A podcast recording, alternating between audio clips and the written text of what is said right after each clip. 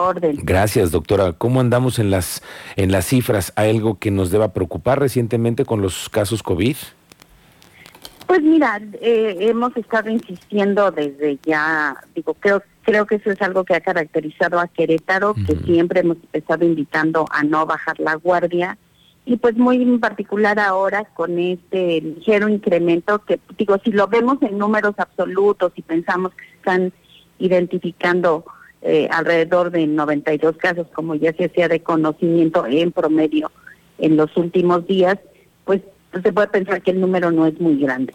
Sin embargo, sí nos habla de un incremento que ha sido paulatino de semanas atrás a la fecha y que por lo tanto pues tenemos que mantener con mayor razón la guardia en alto, están muy atentos, la pandemia no ha terminado, el virus sigue circulando, la positividad también se ha incrementado de, de que en algún momento hace unas cuatro semanas más o menos que andábamos por ahí del 4 o 5%, ahorita andamos alrededor del 30% de positividad, eso quiere decir que de cada 100 muestras que tomamos, 30 salen positivas. Entonces es pues es importante que como sociedad recordemos todo lo aprendido a lo largo de este periodo de este utilizar el cubrebocas en situaciones de riesgo. Correcto, claro. Oiga, secretaria, le quiero preguntar, ¿cómo vamos con esta, este anuncio que me dijo que pronto se daría con el tema de, las de la clínica post-COVID ahí en el Hospital General? ¿Cómo ha sido el proceso?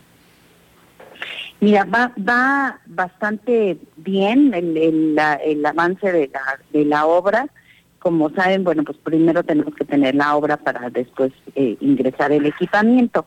Eh, la obra más o menos lleva un avance de alrededor del 95%.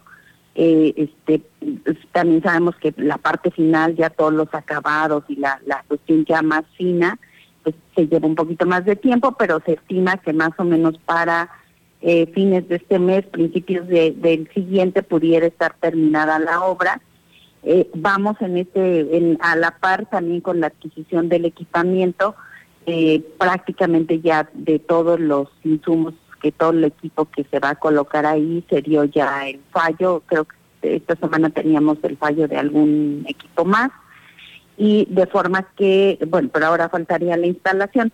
Entonces, una vez terminada la obra, empezamos la instalación de los equipos que todo básicamente gira en torno a rehabilitación tanto eh, respiratoria como rehabilitación física, musculoesquelética. Y este, esperamos, ojalá que así sea, ya saben que luego en esto de la entrega de equipos este, no, no, no hay como eh, este, tantas pues, garantías, una fecha precisa, sí, una fecha precisa porque algunos equipos son de importación, entonces seguramente, y el proveedor pues tiene un tiempo de acuerdo a ley para entregar. Entonces es probable que para eh, fines de julio pudiéramos tener terminada ya la unidad y poder hacer la entrega oficial. Ahora, como una fecha tentativa. Ah, correcto, doctora. Eh, déjeme preguntarle, nuestro auditorio que ha padecido eh, COVID en alguna de las etapas y que hoy tiene resentimientos, quisiera hacer, hacerse alguna prueba. ¿Cómo van a ser eh, atendidas la ciudadanía? ¿Cómo se van a dar las citas? Eh, ¿cómo, ¿Cómo van a ir ustedes administrando estos apoyos? Bueno, mira, te, te comento, de los pacientes que han estado hospitalizados con nosotros, el, el propio hospital, o sea, a pesar de que no había una clínica como tal, los médicos tratantes eh, que se estaban dedicando, y sobre todo cuando teníamos el, hospital dedicado exclusivamente a COVID, a estos pacientes se les daba seguimiento. Entonces ya los tenemos identificados, identificados algunos de ellos que quedaron con alguna secuela y que este, los estaríamos contactando para que empiecen a acudir a la clínica post-COVID. Y por supuesto, la gente que se identifica con alguna problemática, sobre todo, bueno, la que es responsabilidad de la Secretaría de Salud, que es la persona sin seguridad social, podrán acudir. Eh, seguramente tendremos algún esquema de citas. Esto estamos todavía terminando de, afinar todos los protocolos para el acceso. Eh, las propias jurisdicciones también tienen identificados pacientes que tienen alguna secuela y menciono que las más frecuentes obviamente son las respiratorias, pero también osteomusculares. Eh, eh, hay una afectación importante al, a los músculos, algunas personas incluso con dificultad para caminar, para eh, perdieron fuerza, se perdió masa muscular, entonces por eso eh, esta clínica ahí ahí la instalación básicamente tiene este enfoque. Sin embargo, al estar aún eh, dentro de las instalaciones del Hospital General de Querétaro, tenemos la oportunidad para atender otro tipo de secuelas, como pudieran ser secuelas eh, neurológicas, eh, visuales, auditivas, en los pacientes que estuvieron intubados mucho tiempo y que hubo necesidad de poner una traqueostomía que también necesitan ser valorados por el otorrino, eh, o sea, todo se hará la referencia ahí mismo al hospital y por eso la idea de colocar la clínica en ese espacio, porque pues ya teníamos muchos de los especialistas en el propio hospital y, nos facilita la referencia. A la par del equipo, doctora, se requieren también eh, de plazas para especialistas que puedan atender en esta clínica. ¿Cómo están en este tema de recurso humano?